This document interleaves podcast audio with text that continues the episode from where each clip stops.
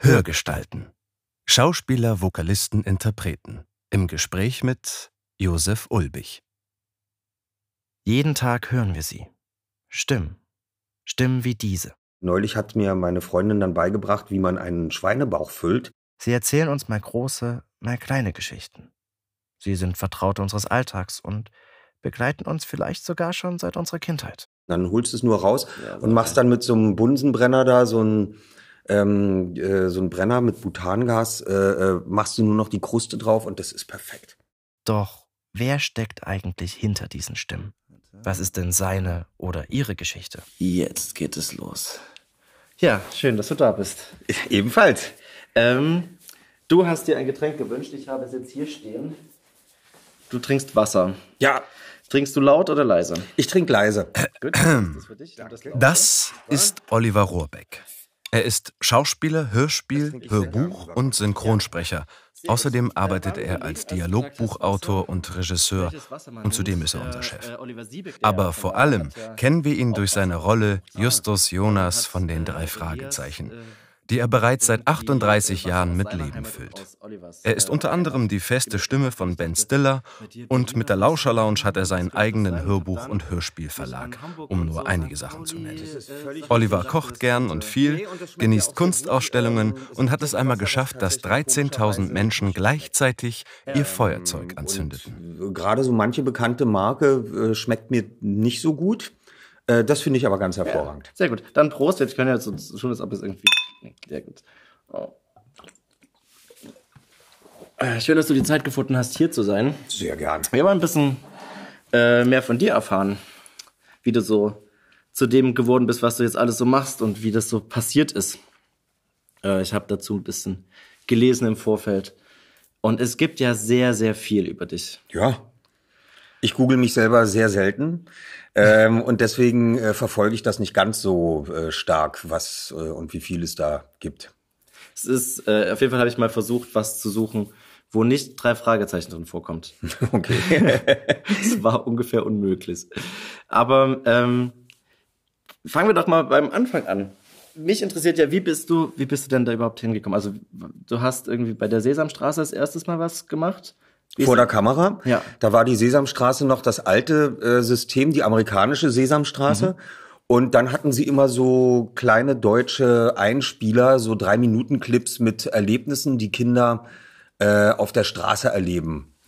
Und wie sie dann damit umgehen und was sie daraus lernen können. Und davon habe ich ganz viele gedreht. Und ähm, das fanden die super. Mir hat es Spaß gemacht, auch wenn man manchmal sechs, sieben oder zehn Mal so eine Aufnahme wiederholen musste, hat mir nichts gemacht.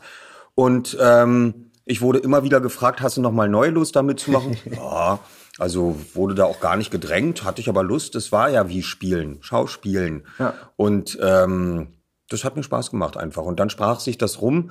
Ähm, da ist ein Junge, der gern und äh, passabel schauspielert. ähm, da wurde ich halt so ein bisschen rumgereicht. Das heißt aber rumgereicht, das würde, wäre heute wahrscheinlich bei den vielen Fernsehsendern, die wir haben, wäre das wahrscheinlich extremes Rumreichen. Ja. Dafür gibt's ja auch den Jugendschutz.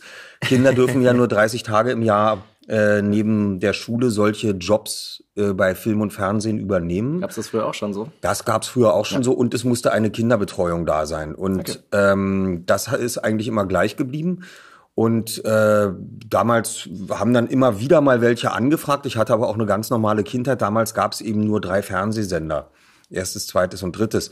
Und da früher, äh, deswegen bin ich also nicht übermäßig beansprucht worden, aber regelmäßig. Ja, sehr schön. Deine, deine Mutter hat, hatte, hat eine äh, Agentur gehabt für Kinderstimmen, Kinderschauspieler. Die richtig für Kinderschauspieler, die hat ähm, das eigentlich so gleichzeitig dann äh, mit mir aufgebaut. Also ich habe das nicht aufgebaut, sie hat das aufgebaut, ähm, weil sie die ersten Male bei mir als Betreuerin dabei war. Und dann hat sie festgestellt, aha, es gibt doch sicherlich noch mehr Film- und Fernsehproduktionen, die Kinder möchten. Hat sich also überlegt, wie kann sie Castings für Fernsehproduktionen veranstalten und ist auch äh, zu vielen Betreuungen mitgefahren. Äh, denn sie hat zum Beispiel alle Traumschiffreisen mitgemacht, war auf der ganzen Welt und hat immer die Kinder an Bord vorgeschlagen und betreut. Und äh, ich war da nie mit. Aber äh, sie hat das alles erlebt. Sie hat ganz viele Leute, die heute noch in diesem Beruf sind, entdeckt. äh, gecastet und entdeckt und äh, den Filmemachern äh, also zugespielt von Christina Plate, Oliver Koritke, ähm, äh, Simon Jäger, Andreas Fröhlich. Sie mhm. hat also äh, ganz, ganz viele Leute entdeckt, Julia Biedermann, äh, die auch heute noch dabei sind und ähm, das hat ihr große Freude damals gemacht und da hatte sie auch ein gutes Händchen für so Kindertypen zu entdecken. Und da gab es dann drei Agenturen äh, in Deutschland, eine in Berlin, eine in Hamburg und eine in München, die das überhaupt nur machen durften, Kinder zu vermitteln. Und da bekamen sie deswegen die, das Siegel im Auftrag der Bundesanstalt für Arbeit. Also wenn Filmproduktionen Kinder wollten, mussten sie sich in Berlin an sie richten. Das fiel dann alles mit dem Fall der Mauer, bröckelte das zusammen. Dann durften ganz viele andere Agenturen auch Kinder vermitteln. Äh, da sie eben keine Erwachsenen in ihrer Agentur hatte mhm. äh, und sie dann auch schon ähm, etwas älter war, hat sie dann gesagt, dann höre ich jetzt langsam auf mit dem Geschäft und ziehe mich ins Privatleben zurück. Okay. Das heißt, sie musste dann auch die ganzen Flüge aus Westberlin raus mit organisieren, wenn es irgendwo anders hinging als nur Berlin Sprachaufnahme? Alles, also wenn die ähm, Oder wie? wenn die wenn die Produktion das nicht gemacht hat, meistens machen ja. die Produktion okay. das ja selber und haben dann gesagt, das Kind reist jetzt äh, da und da mit und sie äh, müssen das Kind begleiten und das erzählst du ja gerne auf der Bühne, dass es äh, sehr spannend war, als als äh, kleines Kind schon irgendwie überall hinzufliegen äh, nach Hamburg und ich hatte damals schon immer das Gefühl, ich habe gerne Abwechslung. Hm. Und äh, das war eine wunderbare Abwechslung, hm. ähm, da hinzufliegen. Also wenn ich zum Beispiel äh, ähm, zu Frau Körting nach Hamburg geflogen bin für die fünf Freunde, ähm, da musste mich keiner begleiten. Also da hatten wir auch mhm. keine Betreuung dabei und ich bin da auch sehr, sehr gerne alleine hingeflogen. Mhm. Äh, meine Eltern mussten mich nicht mal zum Flughafen bringen. Das fand ich schon peinlich auch schon äh, als ich noch nicht mal zwölf war. Ich wollte da gerne alleine an Schalter ja, gehen klar. und nicht, dass man da noch so einen blöden Brustbeutel umgehängt mhm. bekommt und die Steward, das muss einen dann ins Flugzeug hineinführen, weil man so ein verschrecktes, verängstigtes, alleinreisendes Kind ist. Das fand ich blöd.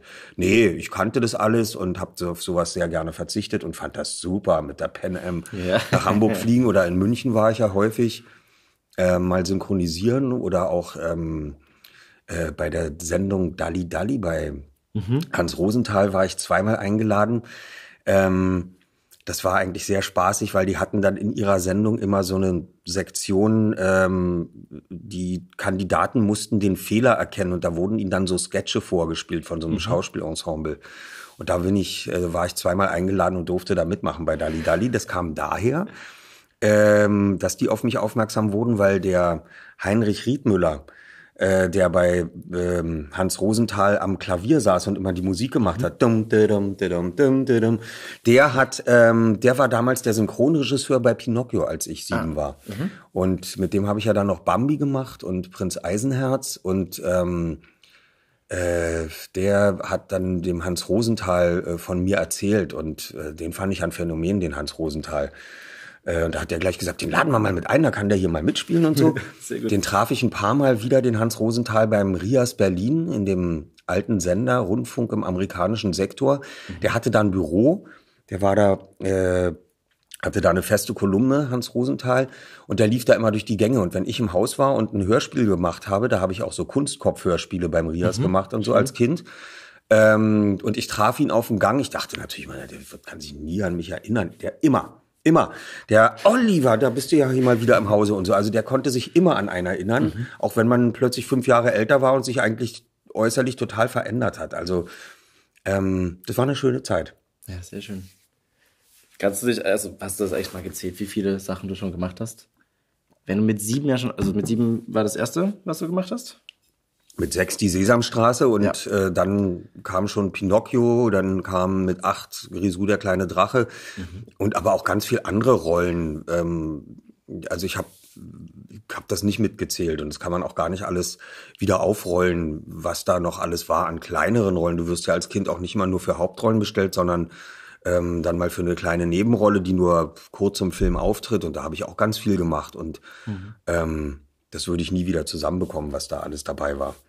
War das denn immer dein Wunsch, das zu machen? Also wenn man das als Kind anfängt, äh, hat man ja, also zumindest ich hatte andere Wünsche als sowas zu werden, beziehungsweise meine Wünsche haben sich auch immer geändert. Hast, hat sich das bei dir auch so, dass man irgendwie so gemerkt hat, oh, irgendwie muss jetzt mal was anderes kommen? Oder war das schon irgendwie immer in dir drin, dass du gesagt hast, das ist eigentlich genau das, was ich das ist ähm, also das, das habe ich immer sehr ernst genommen und äh, es war immer sehr naheliegend.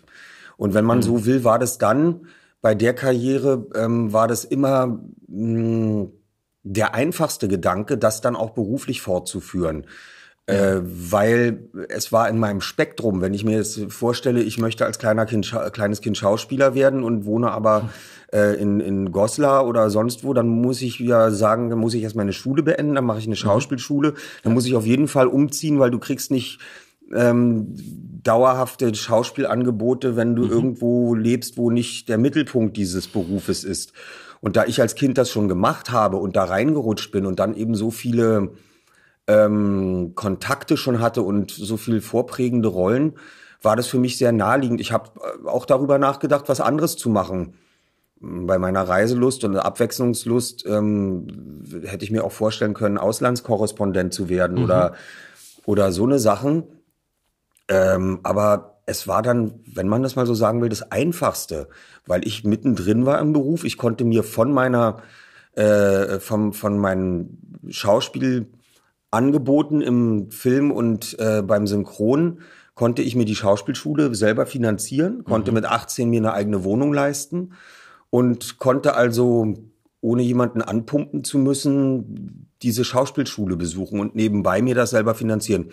Also habe ich mir gesagt, das mache ich doch. Und da bisher die Angebote nicht ausgeblieben sind, dass man sagt, ja, ja der war jetzt in der Pubertät und dann plötzlich verändern sich da mhm. noch mal ganz viele, verlieren ja. plötzlich ihr Talent, verlieren ihre Lust für die Schauspielerei, die das vielleicht als Kind gemacht haben. Ähm, habe ich mir gesagt, es ging ja immer weiter. Ich habe auch während der Schauspielschule schon Theaterangebote bekommen und habe Theater gespielt. Ähm, und insofern war ich eigentlich mittendrin, was ich nicht gemacht habe, was andere Kollegen gemacht haben, wie zum Beispiel Uli Mattes, mit dem ich als Kind zusammen viel synchronisiert habe.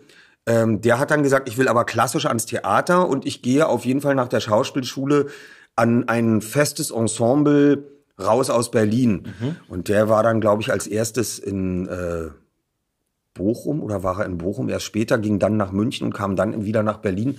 Also ich wollte jetzt nicht unbedingt äh, in ein Ensemble nach Aachen oder äh, woanders hin, weil ich wollte weiter synchronisieren. Das hat für mich schon sehr viel Freiheit bedeutet, dass ich da ähm, seriös Geld verdienen konnte, um meinen Lebensunterhalt zu verlieren. Mhm. Ich bin ja auch dann äh, früh Vater geworden mit 23, also auch um meine junge Familie zu ernähren, habe ich äh, konnte ich mir das mit Synchron gut leisten. Wenn ich jetzt in ein Ensemble gegangen wäre, dann äh, hätte das alles anders ausgesehen. Mhm. Dann das habe ich dann also nicht in Betracht gezogen, um dann mal vielleicht wie Uli Mattes eine große Theaterkarriere zu machen und dann wieder an die großen Häuser zu kommen. Ähm, das habe ich mir dann eben anders gestaltet und habe mir ja auch in der Schauspielerei eine ganz andere Nische gesucht. Also mhm. ähm, Uli Mattes ist dann eben auf die Bühne gegangen und ist ein gefeierter Theaterstar geworden mit seinen Fähigkeiten und seinem Talent zu Recht und auch ähm, ein großer Fernseh- und Filmschauspieler. Mhm.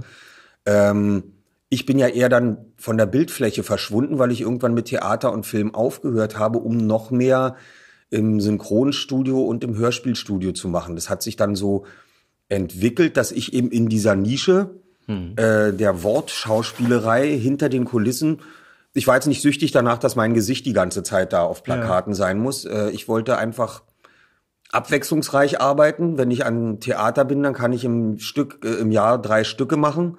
Ja. Äh, mehr schafft man da nicht. Und ich habe aber dafür jede Woche einen anderen Film gesprochen oder Regie geführt und äh, hatte eben ungeheuer viel Abwechslung und habe eben mich dafür spezialisiert, obwohl es die der gleiche Beruf, die Schauspielerei ist, aber eben in einer anderen Nische. Sportler können natürlich auch nicht in jeder Disziplin äh, die Goldmedaille gewinnen, sondern müssen sich spezialisieren. Also ich habe mich dann darauf spezialisiert. Das ist dann später nochmal mit den Live-Hörspielen so äh, hm. Gigantenauftritte vor 12.000 Leuten und so plötzlich dann doch wieder im Rampenlicht und in der Öffentlichkeit ähm, gegeben hat. Das konnte ich nie im Leben ahnen. Aber ist doch auch schön, oder? Also die, ich kann mir das, ich finde es einfach schon verrückt bei den, aber zu denen kommen wir vielleicht später noch zu den Fragezeichen. Aber es ist generell eigentlich schön, dass diese Wortkunst in Deutschland ja doch eine gewisse Tradition hat durch das Radio und so weiter und das irgendwie so ein bisschen bleibt, aber du dann irgendwie deinen Weg gesucht hast, das auch kommerziell machen zu können.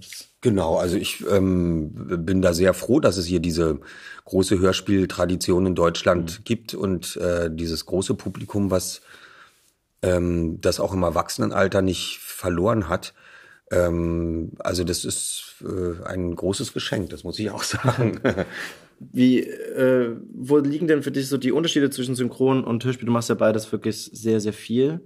Gibt es da überhaupt Unterschiede für dich? Oder gibt es eine Disziplin, die dir näher liegt eigentlich? Nö. Ähm, ich finde beides sehr spannend. Wie gesagt, nochmal die Spezialisierung auf eine Nische in der Schauspielerei. Es gibt äh, äh, ganz großartige Film- und Fernsehschauspieler, die aber überhaupt nicht synchronisieren können und sich schon damit abquälen, sich mal selber zu sprechen. Also die sich selber auf der Leinwand gar nicht nachproduzieren können. Sowas muss manchmal sein beim Film, dass man einen Film nachsynchronisiert, weil er einen historischen Stoff hat und weil man irgendwo gedreht hat, wo Flugzeuge fliegen. Also muss der Ton nochmal neu hergestellt werden. Dann müssen die sich selber sprechen. Die können das äh, nicht und dann schon gar nicht andere Schauspieler synchronisieren, die ihren eigenen Sprachrhythmus haben. Und ähm, Schauspieler, also die, die, das Synchronisieren ist eben ähm, die Kunst, einen anderen zu sprechen, sich komplett in ihn und seine Rolle hinein zu versetzen, mhm. seinen Rhythmus anzunehmen, den Rhythmus abzunehmen, das muss man technisch lernen. Äh, und trotzdem müssen die Worte beseelt sein, dürfen nicht technisch klingen und müssen genauso mit den tiefen Emotionen ähm, gefüllt werden, die der Schauspieler auf der Leinwand vorgibt. Und wenn der auf der Leinwand heult äh, und einen Zusammenbruch hat, weil es ein großes Drama ist oder sowas, dann äh, muss man da sich auch so fallen lassen können, dass man so viel Emotionen freigibt, dass man auch im Studio heult. Mhm. Obwohl man das vor der Kamera eben gar nicht selber gespielt hat. Ähm, das fällt manchen Schauspielern schwer. Mir fällt es leicht und ich mache das ungeheuer gerne, gerade so eine emotionalen Filme. Hörspiel, das ist ja die Grundfrage von dir gewesen, ob wie anders das ist. Da kannst du halt mh, hm, die Figur, die du sprechen sollst in der Geschichte, ähm, noch viel mehr selber mitgestalten und mitbestimmen. Ich muss jetzt also mich nicht wie auf der Leinwand an den Rhythmus des Schauspielers da oben anpassen. Wann der atmet, muss ich auch atmen. Mhm. Genau die gleichen Pausen lassen. Ich kann die Zeit ganz anders setzen. Und ähm, das habe ich auch am Theater gelernt. Äh, spult nicht nur euren Text runter, sondern äh, lasst uns auch sehen, wie ihr zu den Sätzen kommt, wie ihr zu dem, wie ihr denkt zwischen Sätzen und äh, in einem Dialog mit einem anderen Schauspieler. Also so wie ich jetzt hier Pausen mache oder den Rhythmus verändere und jetzt plötzlich mhm. mal wieder schneller spreche und dann mh, mm, wieder mal nachdenke ja. zwischendrin. Solche Sachen kann ich die Figur im Hörspiel selber geben und gestalten und ähm, das zwischen den Dialogen, das Denken hörbar machen, ja. indem ich die Pausen setze und äh, einen, einen Rhythmus gebe. Das finde ich äh, ganz, ganz großartig. Trotzdem möchte ich nicht nur in meinem Leben Hörspiele machen. Also ich äh, finde wie immer, weil ich die Abwechslung so mag, beides sehr, sehr schön und sehr reizvoll und äh, fühle mich zu diesem ähm, Beruf berufen, mag den sehr gern, den Beruf, und bin sehr glücklich in meinem Beruf, dass ich den machen darf. Wie kommst du denn, wenn du sagst, du, dir fällt das äh, zu mit den Emotionen, wie, wie näherst du dich äh, sowas an? Also wie, wie naja, man hat natürlich, wenn man das im, im äh, also die Hörspiel, im, im Hörspiel die Emotionen, ist, die Geschichte muss es hergeben, dass sie so viel Tiefgang hat ja, und dann ja, versetzt du dich während des Dialoges schon da hinein und dann kommen, dann kommen einem irgendwelche Verknüpfungserinnerungen aus dem eigenen Leben oder aus Situationen oder zum Beispiel auch aus Filmen, die man sehr traurig fand, hinzu.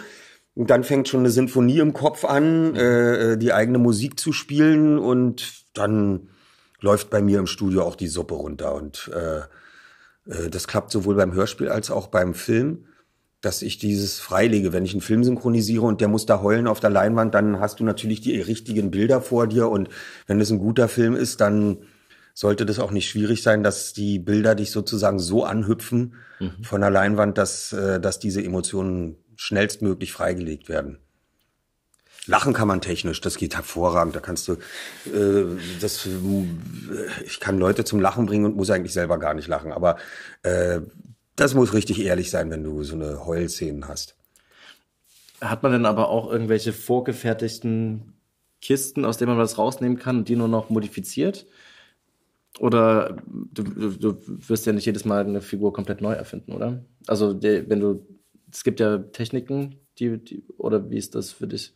Ja, es das gibt war, es gibt natürlich- irgendwie eine Art Bösewicht, der hat immer eine, geht immer in die gleiche Richtung. Oder Ja, dann hast du, dann kommst du da auf so einen Trichter, in, wie du die Rolle in irgendeine Richtung gestaltest, wie der sprechen muss und was der noch für Marotten hat. Das Theaterspielen hat wirklich für den Beruf des ähm, Synchronschauspielers oder Hörspielsprechers unglaublich viel gebracht. Was haben wir da alles äh, für tolle Sachen gelernt? Ähm, zum, eben nicht den Text einfach nur runterzuspielen, sondern gibt, um eine Haltung einer Figur anzunehmen und der der Figur eine Haltung zu geben, mh, braucht eine Figur vielleicht auch manchmal Marotten, sei es ein Augenzucken oder sei es ein Typ, der immer so sagt, ja, zwischen den Sätzen, ja, kennen wir alle so eine Typen oder die einem dann sogar dabei in die Brust pieken oder ja, also ähm, ja und ähm, du kannst also alle möglichen Schubladen, Marotten erstmal ausprobieren, um dich einer der Figur anzunähern. Ähm, Hauptsache, du spielst nicht nur dich selber und ähm, du musst eben der Figur eine Haltung geben und da gehst du erstmal volle Pulle, machst ein totales Overacting und sagst, okay, ein Bösewicht, dann versuche ich dem jetzt mal erstmal ein bisschen Semmelrogge einzuhauchen. Das musst du natürlich dann wieder zurücknehmen, um noch auf eine ganz andere Spur zu kommen. Aber du kannst da so rangehen, bis du ihn gefunden hast und ähm, ihm irgendwas Fieses zu geben, was Dreckiges, was Raues, was äh, was äh, trotzdem Zartes oder was Kinski-eskes, der auch noch wieder ganz anders gesprochen hat. Er könnte natürlich auch der Jungenmörder sein. Ja, komm doch mal her, ich habe hier was für dich. Also man kann alles möglichen Sachen ausprobieren, um der Figur erstmal eine richtige Haltung zu geben. Hatte ich das auch daran gereizt, dann auch mal äh, auf die, die, also die Seite zu wechseln der Scheibe, um dann mal Regie zu machen? Das hast du ja auch dann angefangen und für wahnsinnig viele Filme, für tolle Filme dann die äh, Regie gemacht, die Synchronregie. ich hatte einfach Lust, dann irgendwann, ähm, das fühlte ich so mit Ende 20, Anfang 30, dass ich äh, mehr Verantwortung übernehmen wollte, als immer nur äh, aufs Telefon zu warten, dass mir neue Rollen angeboten werden. Und ich wollte Verantwortung übernehmen. Äh, Regisseur im, äh, beim Synchron heißt für mich ja nicht, dass ich den Film äh, dem Film meinen Stempel aufdrücke. Das tue ich sowieso, indem ich die Rollen besetze und ähm, mir aussuchen darf, wer da sprechen soll. Äh, und die Leute, die dann da sprechen, ähm, für die bin ich ja nicht der, der die Geschichte verändert oder mh, den ganzen Ton und die pl- plötzlich schreien lässt, wenn sie selber ganz leise sind, sondern ich gebe den Schauspielern Hilfestellung. Also ich bin da äh, jemand, der die Schauspieler an ihre Figuren und an ihre Haltungen heranführt und sie dann ihnen dann sagt, jetzt mach das mal, da musst du noch ein bisschen mehr in die Tiefe, in die Emotion gehen oder in die Fiesheit, du musst, kannst da lauter sein, gib da mehr Energie. Also ich muss die Leute da ranführen und das ist, jeder Schauspieler ist da komplett anders. Deswegen mag ich diesen Switch so. Ich muss immer den Schlüssel finden, wie komme ich an den ran, dass der mir zuhört, der Schauspieler, und äh, dass er meine Hilfestellungen annimmt, weil ähm, sonst ist es nicht gut für ihn. Ich brauche selber genauso, wenn ich einen Ben Stiller-Film spreche oder irgendeinen großen Film, äh, brauche ich unbedingt einen Regisseur, der äh, mich stoppt und reguliert und mir hilft. Beim Hörspiel ist es schon was anderes, da würde ich auch sagen, richtig äh, Regisseur. Beim Synchron bin ich jemand, der, finde ich, Hilfestellungen gibt, um an diese großartigen Stoffe. Ich darf also in amerikanischen Großproduktionen, äh, auch in Oscar-prämierten Filmen, äh, die Tonspur, die deutsche, verantworten. Das finde ich großartig, dass man mir das zutraut. Ähm, und ich mache das deswegen sehr gerne, aber ich finde, es ist eine Hilfestellung, weil ich den Film ja nicht verändern möchte. Ähm, und beim Hörspiel kann ich ja ganz andere Sachen machen als Regisseur und ähm, äh, viel mehr noch andere Sachen gestalten. Deswegen ist es eine ganz andere Sparte. Macht beides totalen Spaß. Du hast dann äh, 2003, stimmt das, die Lauscher Lounge gegründet? Ja, Wie ist es dazu gekommen? Das heißt, du hast schon, hast du da schon Regie geführt? schon lange, ja. und hast ja auch, du schreibst ja auch die, die Synchronbücher. Hast, bist auf der Bühne gewesen, hast ganz viele Sachen gemacht und dann hast du noch beschlossen, einen eigenen Verlag zu machen. Ich war ja, ich habe mit dem Theater so ungefähr 1993 aufgehört und habe mich noch mehr auf Synchron geschmissen, um Dialogbuch und äh, äh, Regie zu führen. Und ähm, dann war ich ungefähr acht Jahre nur in Studios, was mir für mein Leben, auch mit äh, zwei kleinen Kindern, mhm. ähm, mehr Gestaltungsraum ließ. Dann hast du plötzlich zwei Kinder, dann willst du noch umso weniger auf Gastspielen nach äh, Klar. Äh, äh, irgendwo in, in eine andere Stadt gehen. Das willst du dann nicht, sondern du willst ein bisschen Planungssicherheit. Ähm, dann habe ich also als Sprecher gearbeitet äh, und als Dialogbuchautor und Regisseur, wusste aber dann, haben sie mir Filme angeboten, das weißt du dann schon drei Monate im Voraus oder mal eine Fernsehserie, ähm, wo du weißt, jetzt kommen die nächsten zwei Jahre, alle vier Monate kommt eine neue Staffel. Also du hast da eine gewisse Planungssicherheit, als bin ja sonst Freiberufler. Ich war noch nie in meinem Leben fest angestellt. Das hat ja, also das hat mir mit zwei kleinen Kindern und junger Familie Planungssicherheit gegeben und andererseits trotzdem die Abwechslung, die ich brauche, weil ich eben unglaublich viel verschiedene Serien und Filme gemacht habe. Und für mich waren das interessante Aufgaben, zu denen ich mich berufen fühlte. Dann kam aber Anfang 2002 die Idee bei uns äh, drei Hörspielsprechern von drei Fragezeichen auf, komm, lass uns das doch mal live machen. Und da war ich ja schon acht Jahre nicht mehr auf einer Theaterbühne. Ich habe dazwischen mal so ab und zu eine kleine Lesung veranstaltet in irgendeiner Kirche mhm. im Grunewald oder sowas. Das ist auch immer nett. Aber als Theatermensch äh, kommst du immer wieder dahin, dass du doch ganz gerne ab und zu mal vor Publikum bist und diese ja. Live-Atmosphäre mitkriegst. Das liebst du. Und das hatte ich dann schon über acht Jahre nicht mehr gemacht so richtig. Und dann haben wir gesagt, komm, wir machen mal diese drei Fragezeichen-Tour, die ja wesentlich größer ausgefallen ist, als wir das jemals erwartet hätten. Und ähm, danach habe ich dann gesagt, also das war jetzt so ein Erfolg mit den drei Fragezeichen. Die Leute haben das geliebt. Ähm, Gesichter hinter den Stimmen auf der Bühne zu sehen, die sie sonst nur hören und die sie vielleicht gar nicht kennen. Natürlich gab es da auch schon Google, man konnte uns googeln und es gab immer Fotos von uns. Aber ja. ähm, jetzt wollen wir die mal live auf der Bühne sehen, weil wir kennen die Stimmen, die sind uns so mhm. vertraut. Da habe ich gesagt, komm, ich habe einen Sack voll Kollegen zu Hause in Berlin, wie David Nathan, Simon Jäger, Detlef Bierstedt, ähm, die alle genau das neben ihrer Arbeit in den Studios der regelmäßigen eigentlich gerne mal ab und zu vor Publikum treten. Und das Publikum liebt es auch mal die Stimme von ähm, George Clooney oder Johnny Depp auf der Bühne zu sehen und zu sagen, wie sieht der denn eigentlich in echt aus, diese Stimme, mit der ich so gern einschlafe oder die ich, den ich so verehre im Kino. Und der hat diese deutsche Stimme, diese wunderschöne, der Johnny Depp. Den will ich jetzt mal auf der Bühne sehen und dann lesen wir da ganz andere Sachen. Und da habe ich die Lauscher Lounge gegründet und habe unglaublich viele Kollegen äh, auf die Bühne geholt, die sehr dankbar dafür waren mhm. und denen das großen Spaß macht, wenn ich sie zwei, dreimal im Jahr anrufe und sage, ey, mal wieder Bock, kommst du mit? Ja, ja das wollte ich, das will ich machen gerne. Und ähm, das hat noch mal was umgekrempelt. Also das war sehr schön. Wie kommt es denn zu, äh, kam es denn zur äh, Verbindung mit Detlef? Äh, ihr habt ja dann die Prima Vista Lesung gemacht, da seid ihr auch schon länger ein Pärchen auf der Bühne und lest Texte, die die Leute mitbringen. Ihr habt keine Ahnung, was da kommt und gebt euch einfach spontan hinein. Wie, äh, und ihr macht ja sowieso sehr viel irgendwie zusammen. Wie kam es dazu? Detlef und ich haben uns, ähm, glaube ich, war, muss es ungefähr 84 gewesen sein. Mhm. Ähm, da habe ich das erste Mal an der Tribüne gespielt. Äh, Willkommen, ihr Helden.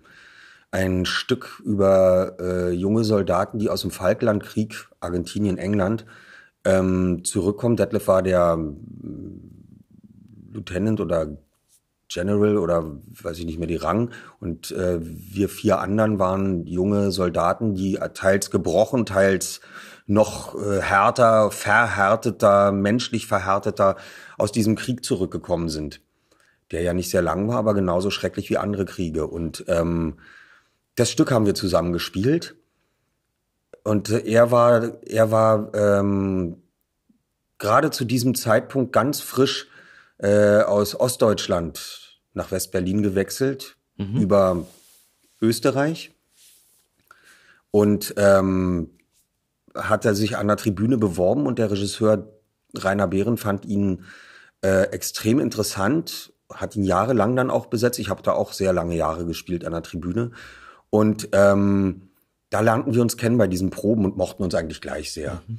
Und ähm, haben da immer den Kontakt gehalten, äh, haben uns regelrecht angefreundet, kann man auch nicht anders äh, beschreiben und kennen uns deswegen so gut, dass wir zusammen Prima Vista machen können. Das geht nicht, wenn man einfach sagt, komm, du jetzt mit dem anderen Schauspieler und ihr kennt euch gar nicht und du machst mit dem Prima Vista zusammen, geht überhaupt nicht.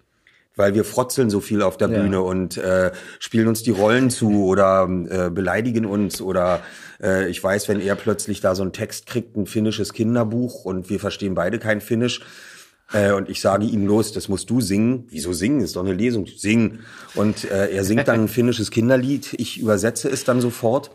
Äh, hab natürlich keine Ahnung von Finnisch. Also das ist prima vista und das funktioniert mit uns beiden ganz hervorragend. Mhm. Und äh, deswegen kann ich es auch nur immer wieder sagen, wir sind also über den Beruf hinaus ähm, eigentlich seitdem sehr eng befreundet und wir haben sehr, sehr viele Theaterstücke damals zusammen gemacht, die uns äh, auch äh, immer enger zusammengebracht haben. Ich war dann mit ihm, habe ich glaube ich fünf Jahre lang gespielt äh, von Franz Xaver Krötz, äh, Mensch Meier in der Vagantenbühne. Das ein Theater, wo nur 100 Leute reinpassen. Das haben wir viermal im Monat ungefähr gespielt, aber über fünf Jahre.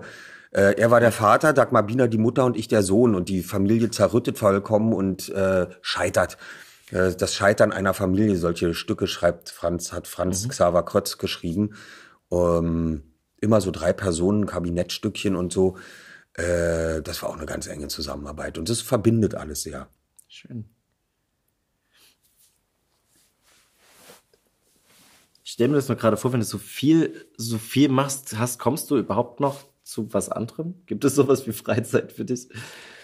Also, mm, es gibt Freizeit für mich und jetzt nehme ich mir die auch viel mehr, als es damals der Fall war, als ich wirklich ähm, die Kinder klein waren und äh, wir wirtschaftlich äh, immer zugucken mussten, dass äh, am Ende des Monats auch genug äh, für alles, was nötig war, da war.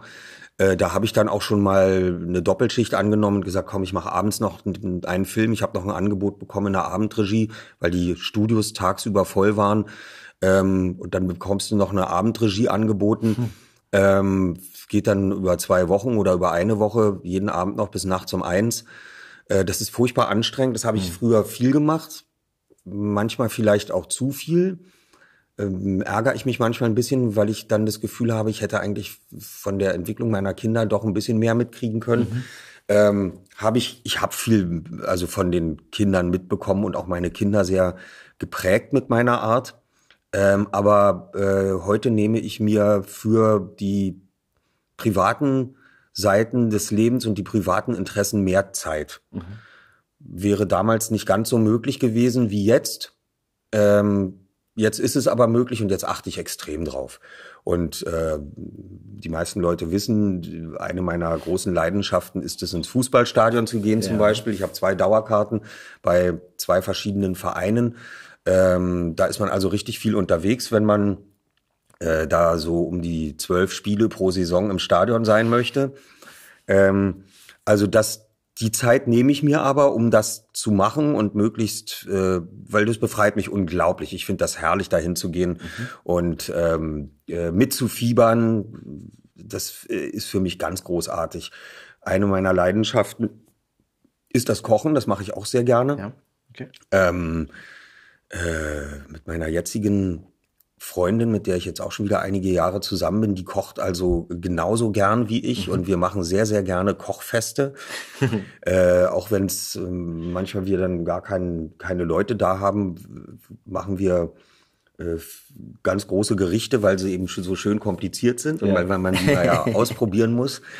Ähm, oder gehen auch sehr, sehr gerne essen und ähm, wir gucken auch sehr gerne Kunst an und dafür nehme ich mir auch Zeit und wir fahren dann richtig gezielt rum, um uns äh, Museen und Kunstausstellungen anzugucken, also nicht nur in Deutschland, sondern fliegen dann los, um mal vier Tage da mhm. irgendwo uns was anzugucken. Da gibt's jetzt wieder ganz viele neue Ziele, die äh, auf der Liste stehen und wo ich mir dann eben Zeit für nehmen muss. Und jetzt mache ich das ja. auch sehr gerne, weil ich diese Lebenszeit äh, gerne noch auch ein bisschen genießen möchte. Was kochst du denn gern? Also was sind denn so diese Sachen? Gibt es irgendein Lieblingsessen? Ähm, es gibt eine Standardsache, die passiert einmal die Woche. Wir kochen Hühner aus. Wir brauchen immer Hühnerbrühe im Kühlschrank. Mhm. Die braucht man für unglaublich viele Gerichte wie Risotto. Äh, die braucht man morgens schon, wenn man aufsteht, esse ich schon eine Hühnerbrühe mit Reis. Aber das ist ja was Einfaches. Aber nur mal so gesagt, ähm, das passiert also regelmäßig. Das ist ganz wichtig. Okay. Ähm, das passiert einfach so nebenbei. Ähm, ich finde, man muss immer wieder einfach ganz neue Sachen ausprobieren. Ähm, neulich hat mir meine Freundin dann beigebracht, wie man einen Schweinebauch füllt. Äh, das habe ich ah. bisher noch nicht gemacht, äh, weil die sind manchmal gar nicht so groß. Das ist dann so ein Kilo Schweinebauch. Ja. Dann bereitet die da eine Füllung vor.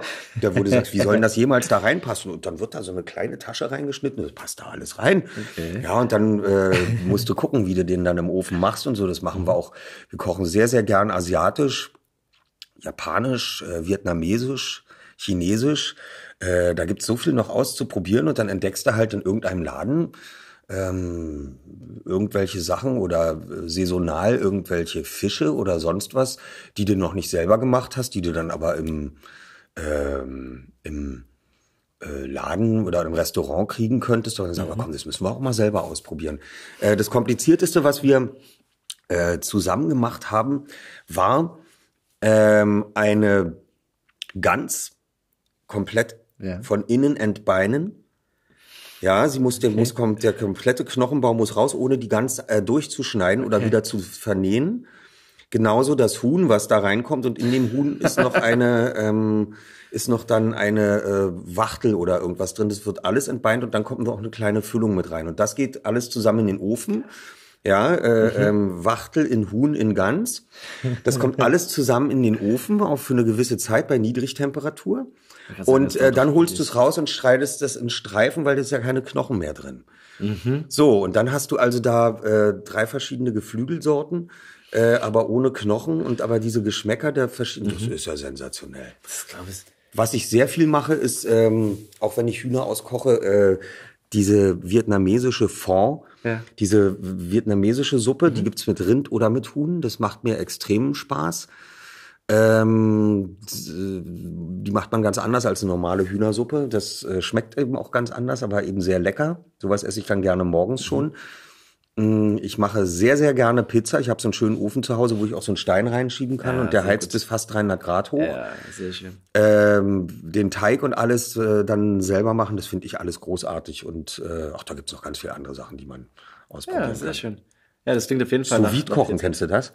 Nee. Sous vide ist äh, unter Folie. Das heißt also, du schweißt es ein mit einem Vakuumiergerät ah, okay. und sagst dann zum Beispiel, ich habe jetzt hier einen Entrecot, wo mhm. ich weiß, es ist Medium bei 56 Grad. Dann stellst du das ein auf 54 und kommt 20 Minuten in dieses Wasserbad, was mhm. exakt 54 Minuten haben muss, äh, 54 Grad ja. haben muss. Und dann bleibt es da drin. Da kannst du auch drei Stunden auf Gäste warten. Das ist immer Medium. Dann holst du es nur raus ja, und machst dann mit so einem Bunsenbrenner da so ein ähm, äh, so ein Brenner mit Butangas, äh, äh, machst du nur noch die Kruste drauf und das ist perfekt. Gefahren, sehr schön. Gibt es denn noch, ich hab, äh, da muss ich aber tatsächlich mal auf meine Liste schauen. Du hast bei den Montags mal dann mal von deinen Hobbys erzählt. Das war ja 76. Da hast du Gitarre spielen, synchronisieren, Fußball spielen und Tischtennis spielen. Mhm. Gibt es die noch, die, die vier Sachen? Also synchronisieren ja. Synchronisieren sowieso. Ähm, Gitarre spielen nicht, äh, habe ich ja dann schon als Kind ganz schnell wieder aufgegeben, weil ich es nicht geschafft habe, Noten zu lernen. Das ist nicht in meinen Kopf reingegangen, bis heute nicht, mhm. weil ähm, vier Vierteltakt kann ich noch verstehen. Äh, aber wenn dann plötzlich ein Sechs Achtel oder äh, Acht Sechstel oder sonst was und dann stehen da Kreuze und die Note erniedrigt sich äh, und wird zum B oder sonst was, also das ist mir ein Rätsel, wie man das auch noch beim Mitlesen dieser Notenleiter da bei dieser Noten äh, dann kapieren soll, was ich, dass ich jetzt ein B spiele, nur weil da vorne irgendwann mal ein Kreuz gestanden ja. hat. Das ist für mich nicht möglich gewesen. Und ich konnte dann gerade mal so ein paar Griffe, G-Dur, D-Dur, C-Dur, äh, G7 äh, und ich konnte gerade mal Beatles-Lieder spielen. Ich bin nicht weitergekommen. Habe ich also sein gelassen und ähm, Tischtennis spielen äh, hat sich dann auch irgendwann verflüchtigt. Okay. Ich war dann mal, habe dann auch mal eine Zeit lang Darts gespielt. Was dann eben dazugekommen ist, ist Lesen. Das habe ich zu dem Zeitpunkt als Zwölfjähriger nie gemacht. Äh, richtig viel lesen, bin dann aber mit zwölf Bundessieger im Vorlesewettbewerb mhm. geworden. Äh, und rate auch immer allen Kindern, wenn ich auf Veranstaltungen welche treffe, dann da beim Bundesvorlesewettbewerb mitzumachen. Das ist was ganz Tolles. Und seitdem lese ich auch äh, sehr viel und deswegen freue ich mich ja so über diesen Beruf, dass ich, da habe ich beim, nachdem äh, ich den äh, Bundesliga im Vorlesewettbewerb wurde, hatte ich ein Interview im Rias Berlin. Das hat mir mein Vater dann irgendwann mal geschenkt, das habe ich auf, als Kassettenmitschnitt. Hm. Und da habe ich mit zwölf gesagt, was willst du später mal werden? Da habe ich gesagt, Vorleser. So, und jetzt äh, bin ich in der komfortablen Situation mit meinen eigenen Studios und mit meinem Beruf als Wortschauspieler. Äh, ich lese ja auch sehr viele Hörbücher für verschiedene Verlage ein. Ähm, ich bin also tatsächlich eine Art Vorleser geworden und habe das als Zwölfjähriger schon im Radio behauptet. Es ist also wahr geworden und ich äh, muss nur sagen, ich habe das Richtige gemacht. Ja, ich bin ja auch mit einer Stimme im Ohr groß geworden, wie so viele. Ähm, aber äh, ich ich frage mich nur, was hast, hast du dir Sachen angehört? Hörst du, also A, hörst du deine eigenen Sachen an? Äh, irgendwie, sei es die Kassetten oder CDs, die ihr produziert als die drei Fragezeichen, oder schaust du dir Filme an von dir? Und falls nicht, hörst du, also hörst du sonst andere Sachen an, irgendwie zum Einschlafen? Ich höre, na, zum Einschlafen nicht. Ähm, ich höre im Auto bei vielen, mhm. ich fahre ja sehr viel Auto durch die vielen Veranstaltungen ähm, fahre ich fast 40.000 Kilometer im Jahr und da höre ich sehr, sehr gerne. Ähm, da höre ich dann eben äh, Kaminski oder äh, Krimis höre ich gerne, Tatort-Hörspiel. Ähm, ich höre sehr gerne jetzt die neuerdings diese Podcasts und ähm, Features, die es auch im öffentlich-rechtlichen Hörfunk gibt, wo einem dann Sachen erklärt werden, ähm, eine halbe Stunde lang. Ich gucke auch im Fernsehen sehr gerne Dokus ich suche jetzt nicht nach Produktionen mit mir im Fernsehen, gibt's immer eine ganze Menge eigentlich, ähm, weil ja auch alte Filme abgespielt werden. Äh, und entdecke dann, oh, heute läuft ein Ben Stiller-Film, aber deswegen gucke ich ihn mir nicht an, ich kenne ja, okay. ihn ja schon. Und ähm, ich wähle also mein eigenes Programm nicht nach meiner Stimme aus. Und wenn es mal passiert und ich da irgendwo drin bin, schalte ich jetzt auch nicht sofort um, aber ein eigenes Hörbuch, schon gar nicht zum Einschlafen, würde ich mir jetzt also nicht aus dem Schrank ziehen, was ich gelesen habe. Das, ähm, das irgendwie geht es nicht. Wie ist es denn, wenn, also du wirst ja am Anfang hauptsächlich durch deine Stimme erkannt worden sein, oder? In der, äh, wenn du durch die Straßen gegangen bist, wenn du geredet hast, ist ja immer noch so, dass ich, keine Ahnung, als du bei Markus Lanz warst, habe ich nur gesehen, dass da viele Leute im Publikum erst dann mitgekriegt haben, ah, okay, das ist jetzt der, der das spricht. Ähm, wie, wie ist es denn eigentlich, diese, man wird als erstes dich mit Justus Jonas irgendwie assoziieren. Ist das, wie ist das für dich? Ich meine, das ist eine große Rolle irgendwie? Natürlich. Natürlich ist das eine große Rolle und ähm, ich kann ja nicht sagen, dass ich traurig darüber bin, dass nun manche Leute mich dann ein bisschen darauf reduzieren ähm, und weil ihnen das am geläufigsten ist und sie das alle irgendwie kennen. Ähm, wenn ich das nicht mehr wollte, dann müsste ich sagen, komm, ich spreche das nicht weiter, das mache ich ja. Aber und äh, mhm. insofern wir alle drei können doch extrem stolz darauf sein, was das für ein Erfolg geworden ist, auch wenn man uns dann mal ein bisschen damit äh, darauf reduziert. Äh, trotzdem sind wir alle darauf stolz, äh, plötzlich in diesem Fach der Schauspielerei so einen Bekanntheitsgrad erreicht ja. zu haben. Klar bleiben manchmal andere Angebote aus, weil man sagt, das ist doch der Sprecher von hm, drei ja. Fragezeichen, dann können wir dem noch nicht die Rolle geben. Das ist auch dem Norbert Langer passiert als Sprecher von Tom Selleck in Magnum, der hat bekam dann plötzlich kaum noch andere Synchronangebote oder dem Tommy Pieper von Alf. Ich habe noch irre viel andere Sachen zu tun im Synchron. Mir bietet man ganz viele Hörbücher an. Komischerweise, Andreas Fröhlich bietet man auch ganz viele äh, Krimis und ähm, äh, alle möglichen Stoffe an, obwohl der genauso in den drei Fragezeichen verankert ist wie ich. Und mir bietet man immer ganz viele Kinderstoffe an. Okay. Äh, man äh, hat also mich so ein bisschen für die Kindersparte auserkoren, aber nicht nur. Also ich mache auch Erwachsenenstoffe gerne. Ähm, also nicht nur. Und äh, es ist immer noch ein sehr hübscher, bunter Mix, den wir machen dürfen. Aber zwischendurch gibt es jetzt nicht so eine Konkurrenzsituation, der oh, macht das und das. Nee. Oh, gar nicht, um Gottes Willen. ich finde, es gibt für mich auch überhaupt nicht, auch mit anderen Kollegen, überhaupt keinen Konkurrenz oder Neid, weil ich finde, jeder ist immer mit seinen eigenen Fähigkeiten und Möglichkeiten unterwegs. Ich kann noch nie jemandem neiden, äh, äh was, was er für einen Erfolg in seiner Sache hat und was, dass er ganz andere Angebote hat ähm, und sagen, naja, das hätte ich aber viel besser gekonnt oder so. um Gottes Willen, aber überhaupt nicht. Äh, ich gönne ihm jedem das, äh, seinen eigenen Erfolg weil ich kann mich ja gar nicht beschweren. Ja. Wenn ich jetzt hier in dem Beruf keinen Erfolg hätte und hätte nur eine Rolle, die mich bekannt gemacht hat, aber weitere Sachen kommen nicht, dann müsste ich mir eh überlegen, äh, wie ich mich beruflich verändere, weil es anscheinend für den Beruf nicht reicht. Ich habe aber in dem Beruf äh, von den 365 Tagen könnte ich 500 arbeiten. Also insofern, mhm. wenn ich jetzt alles annehmen würde, was was ja. kommt und insofern ähm, äh, habe ich überhaupt keinen Grund, äh, Selbstbewusstsein äh, zu verlieren oder ähm, äh, irgendjemandem irgendwas zu neiden. Nee. Wie ist es denn dann, wenn ihr mit den drei Fragezeichen, auf, wie viele Touren habt ihr gemacht? Vier, oder? Vier Eigentlich große? drei. Und diese, diese komische zwischen einmal die, die, Das war die ja. 25-jährige Jubiläum. Ja. Da haben wir dann eine, einen Auftritt in der Collarline Arena vor 12.000 Leuten gehabt. Ja. Ähm, davor war eine Tour in noch etwas kleineren Venues und äh, dann schon 2009 und 2014, 15 äh, nur noch eine Arenentour durch mhm. große Hallen. Für mich war das ja sehr beeindruckend, einfach zu sehen, dass man ja, man weiß ja, dass das wahnsinnig viele Leute hören und so, aber man hat ja immer seinen eigenen Spaß, seine eigenen Running Gags mit verschiedenen Sachen und auf einmal merkt man, wie ganz viele anderen die gleichen Running Gags haben und man hat auf einmal dieses große Zuhörgefühl. Es ist ja auch nicht so, dass es un, dass die Leute da laut sind oder so. Es ist ja irgendwie abgefahren, dass diese Waldbühne dann totenstill ist irgendwie und, und auf die Bühne guckt. Ich muss das nochmal sagen, dass gerade in der Waldbühne äh, aufzutreten, äh, zweimal jetzt schon vor ausverkauftem Haus, ist äh, ein solches Glücksgefühl im Leben. Mhm. In der eigenen Stadt, in dieser Bühne, auf, auf der ich so viele Konzerte selber gesehen habe, von Philharmonikern, äh, Bob Marley oder alle möglichen, mhm. die Ärzte. Ähm, das ist sensationell, da selber auftreten zu dürfen und vor 20.000 Leuten zu stehen. Und da habe ich ja bei beiden Aufführungen äh, immer dann, äh, als es dann dunkel wurde im Publikum und das Tageslicht verschwindet, habe ich ja dann immer, was alles nicht im Manuskript stand, ähm, eingebaut. Ha, hier unten in dem Keller, wo wir gerade diesen Gangster da verfolgen, Kollegen, ist das dunkel? Hat denn niemand ein Feuerzeug dabei? Und dann gehen plötzlich 12, 13.000 Feuerzeuge ja, oder Licht, Handylichter an.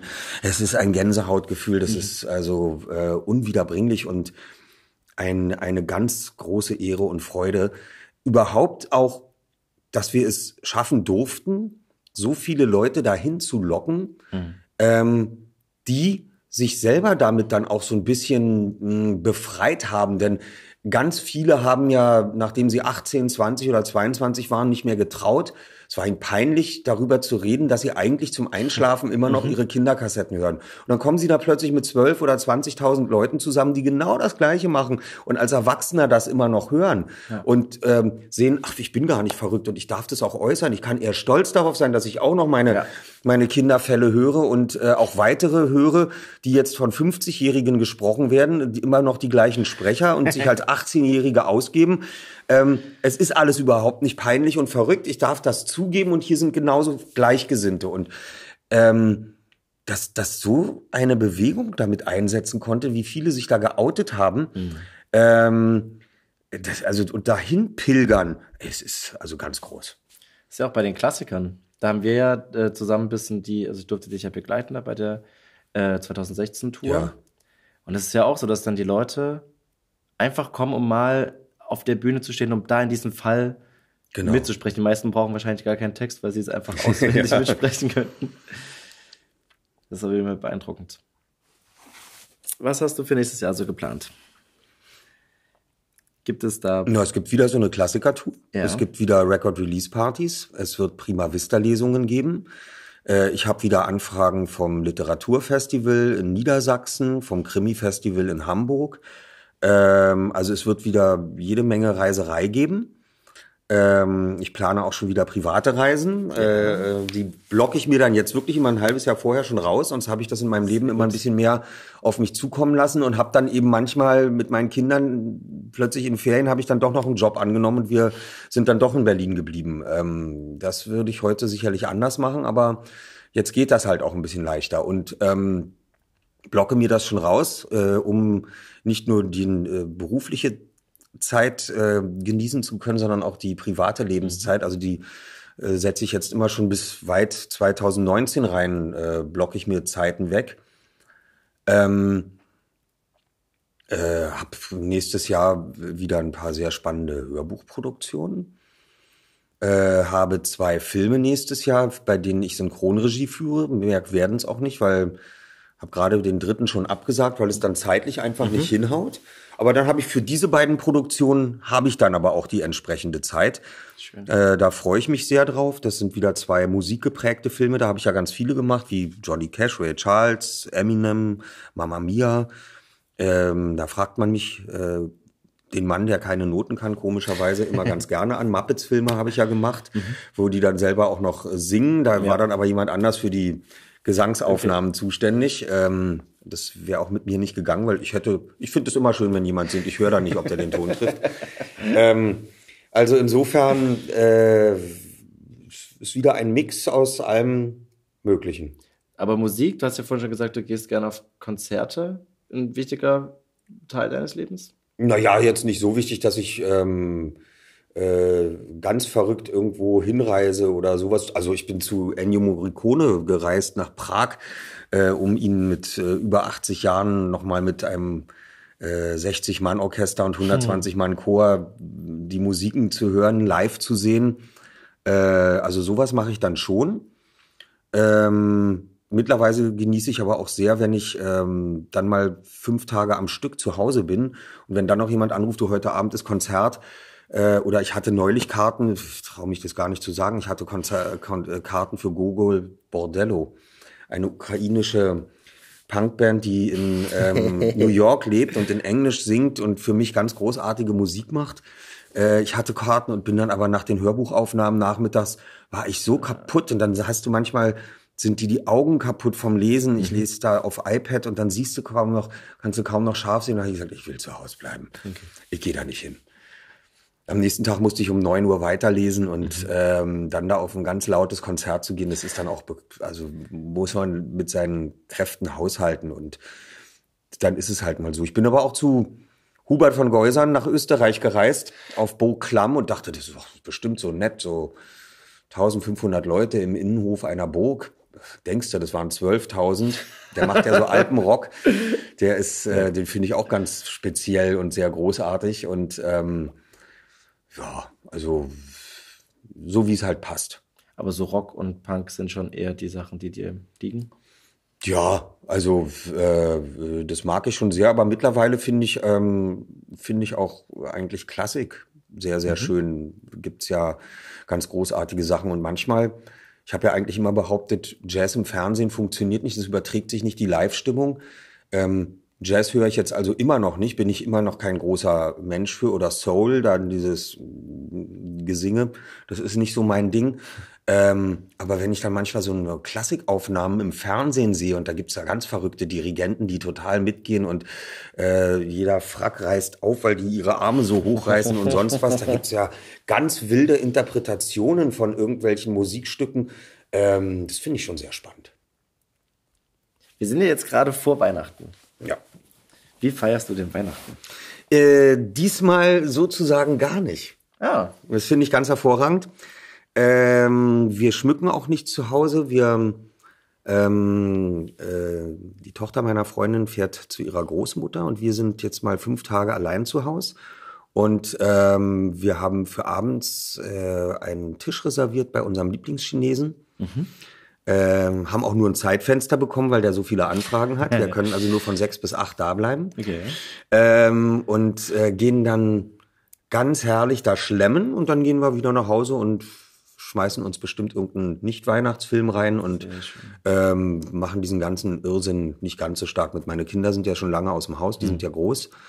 Ähm, natürlich äh, wünsche ich denen alles Gute und ähm, wir telefonieren Klar. und ja, sowas. Ja. Und ich mag auch Weihnachten und ich fand es auch immer die Jahre nett, wenn dann Familie mal bei uns zusammengekommen ist und wir haben dann da für die drei Gänge gekocht oder sowas. Da hatten wir dann äh, vor drei Jahren, ähm, haben wir äh, sehr, sehr schön, oder waren es zwei Jahre? Vor zwei Jahren, glaube ich, äh, haben wir dann mal zu Hause chinesisch Peking-Ente gemacht mhm. und die muss man drei Tage lang vorbereiten okay. äh, und dann so lackieren, damit die dann so äh, kross wird und innen weich bleibt. Die muss dann drei Tage lang hängen okay. im Wind und lackiert werden und dann haben wir noch eine äh, ganz komplizierte Sauerschafsuppe gemacht und noch vegetarische Gerichte und äh, ähm, also sowas, das haben wir dann, ich mag das dann auch für die Familie kochen ja. und so.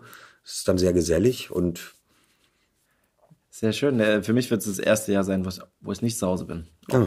Weil es immer bei meinen Eltern. Und, und, hast du da noch dein Jugendzimmer? Ist es da noch eingerichtet und wartet auf dich? Äh, es gibt tatsächlich da ein Zimmer, wo ich dann als letztes war. Wir sind als Kinder immer umgezogen in andere Zimmer. Also es gab ein ganz großes, da ist dann immer das größte Kind im Haus hingekommen. Wenn dann der große Bruder raus war, war ich dann froh, weil ich rein durfte. Ähm, aber ein, äh, ein Zimmer ist jetzt immer noch für mich da, wenn es danach Weil das haben ja viele zu Hause dann, dass ja. ihr Jugendzimmer dann auch nicht verändert wird und dann liegt man dann plötzlich bei den Eltern zu Hause äh, in einer anderen Stadt in dem gleichen Frottilaken, was man früher als äh, Jugendlicher ja. benutzt hat. atmet den äh, Geruch sozusagen des, äh, des alten Zimmers ein und hat dadurch ein Heimatgefühl. Mhm. Ähm, das war bei uns ja anders. Wir, als wir auszogen, dann haben die natürlich die Eltern, mein Vater, äh, das Zimmer anderweitig genutzt und mhm. äh, das völlig umgestaltet. Und so kannte ich das dann auch. Und mhm. ähm, das äh, interessiert mich dann immer, wie das bei den anderen Leuten zu Hause ist. Also es ist nicht mehr so eingerichtet, wie es früher war, aber es ist tatsächlich noch die gleiche Farbe, die ich mir da irgendwo mal dran gemacht habe und der gleiche Teppich. Also das sind schon noch so ein paar Sachen, die da erhalten sind.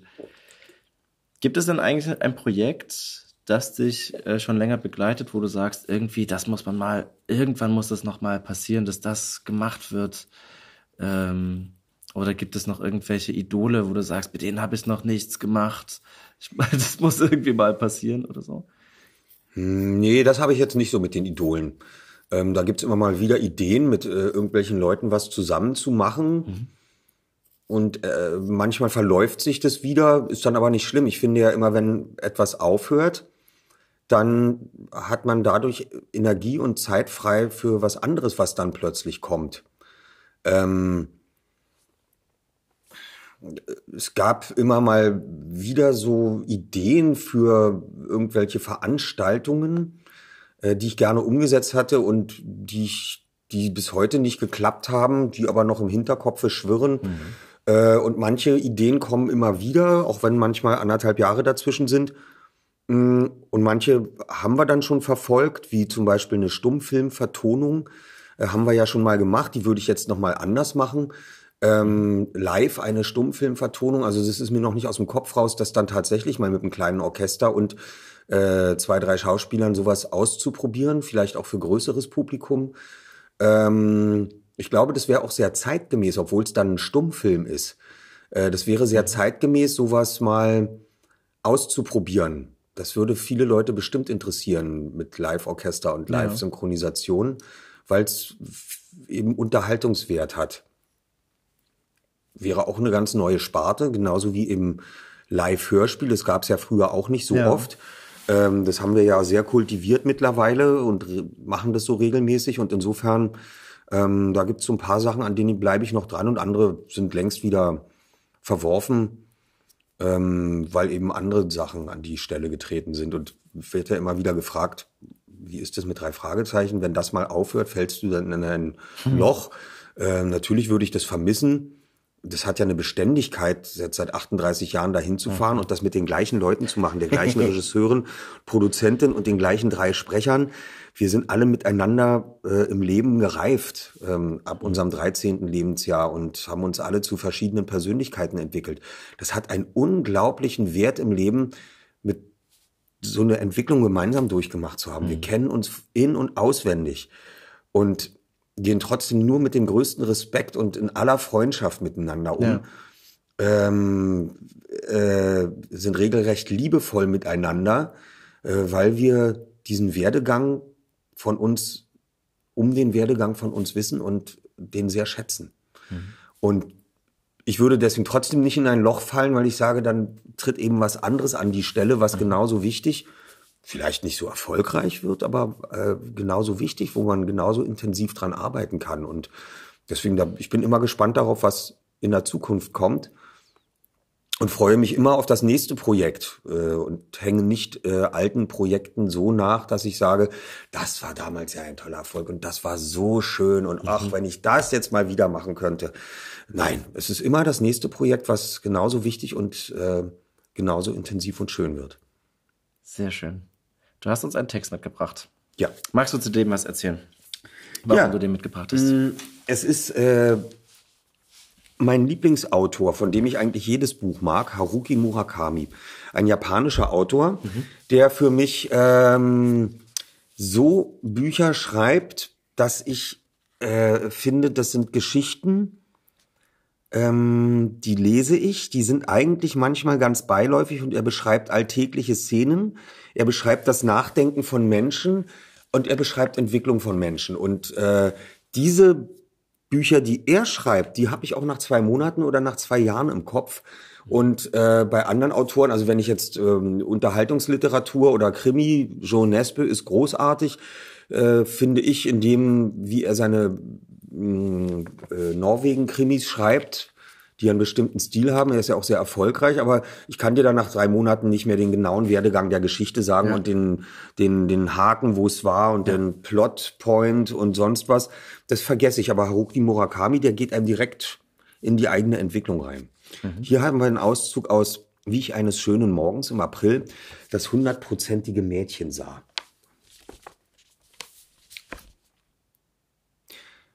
Eines schönen Morgens im April komme ich auf einer kleinen Seitenstraße in Harajuku an dem hundertprozentigen Mädchen vorbei.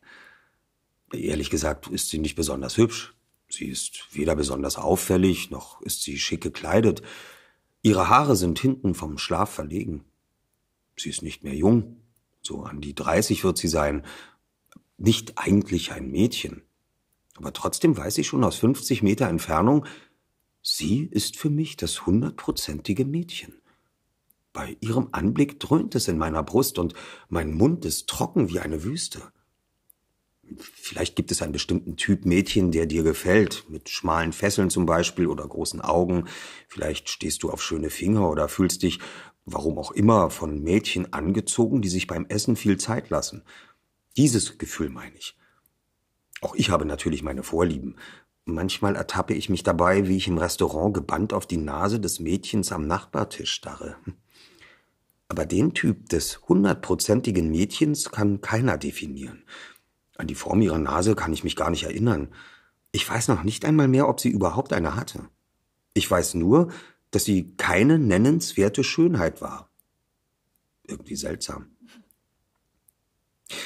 Gestern kam ich an dem hundertprozentigen Mädchen vorbei, erzähle ich jemandem. Hm, antwortet er. War sie hübsch? Nein, das nicht. Ah, also dein Typ. Ich weiß es nicht mehr. Ich erinnere mich an nichts. Weder an die Form ihrer Augen, noch daran, ob sie große oder kleine Brüste hatte. Das ist sonderbar. Ja, es ist sonderbar. Na und? sagte er scheinbar gelangweilt. Hast du was gemacht? Hast du sie angesprochen oder bist du ihr nachgelaufen? Nein, nichts. Ich bin einfach an ihr vorbeigegangen. Sehr schön. Du machst das ja ganz spontan, sofort die verschiedenen Personen gleich eine, eine Farbe mitzugeben, wenn du ein großes Buchprojekt hast. Markierst du dir das im Vorfeld irgendwie an oder hast du die so im Kopf sofort drin, wie die Leute? Nee, ich schreibe mir das dann auf, ändere das manchmal. Also ich gucke mir das schon an und du musst da auch Tricks verwenden, um immer wieder die gleiche Stimme zu finden. Und man muss sich dann aufschreiben, seinen Trick oder seinen äh, die Stimme, die man sich dafür vorstellt, die Figur, die man sich dafür vorstellt, Ja. muss man sich ein paar Eckdaten aufschreiben, damit du diese Stimme immer wieder im Laufe des Buches reproduzieren kannst. Ich stelle mir äh, immer manchmal oder meistens äh, verschiedene Kollegen von mir vor, von denen ich weiß, wie sie mit bestimmten Charakteristika reden, wie sie klingen äh, beim Sprechen. Und äh, da hast du dann so eine Palette von Gesichtern, die tauchen immer mal wieder gerne auf, weil sie dir leicht fallen. Und bei manchen musst du dir dann einen ganz neuen äh, Schauspielkollegen überlegen und dir sagen, wie spricht denn der nochmal? Den stelle ich mir jetzt so vor. Vielleicht würde ich den besetzen, wenn ich der Filmregisseur wäre. Und dann finde ich den und dann gebe ich dem so ein bisschen Charakter. Man muss im Hörbuch aufpassen, gerade im Erwachsenenbereich, dass man da nicht zu viel macht. Ähm, das muss immer so ein bisschen andeutungsweise bleiben. Im Kinderbereich darf man da gerne ein bisschen ausgeprägter die Charaktere verteilen. Ich danke dir, dass du dir die Zeit genommen hast. Ja, sehr gerne, es war sehr, mir eine große Freude. Das war Oliver Rohrbeck und ein Einblick in seine Geschichten. Ich danke dir fürs Zuhören und ich hoffe, ich konnte dir den Menschen in der Stimme etwas näher bringen. Wenn es dir gefallen hat, freue ich mich, wenn du unseren Kanal Hörgestalten abonnierst und natürlich wieder vorbeihörst. Anmerkungen, Kritik und Lob gern über die Kommentarfunktion oder bewährt uns bei iTunes, ist klar. Und das nächste Mal ist mein Kollege Elias Emken an der Reihe. Genau. Bei mir zu Besuch auf dem Hörgestaltensofa bei einem Glas Baileys ist dann Gabriele Blum und sie erzählt mir dann unter anderem Folgendes. Ich wollte immer Farben sehen, Farben sehen, Farben sehen. Und dann war ich mal in Amsterdam und dann habe ich einen, einen Cookie gegessen. Und dann habe ich Farben gesehen, und zwar eine Ampel. Rot, grün, gelb. Die ganze Nacht. Ich habe immer gedacht, verdammt nochmal. Ja, Vielleicht musst so du da mehr nehmen als ein Cookie. Wenn du keine unserer Podcast-Veröffentlichungen verpassen willst, abonniere einfach den Kanal Lauscher Lounge alle Podcasts. Also, ahoi, ciao, tschüss und bis zum nächsten Mal bei Hörgestalten. Shh.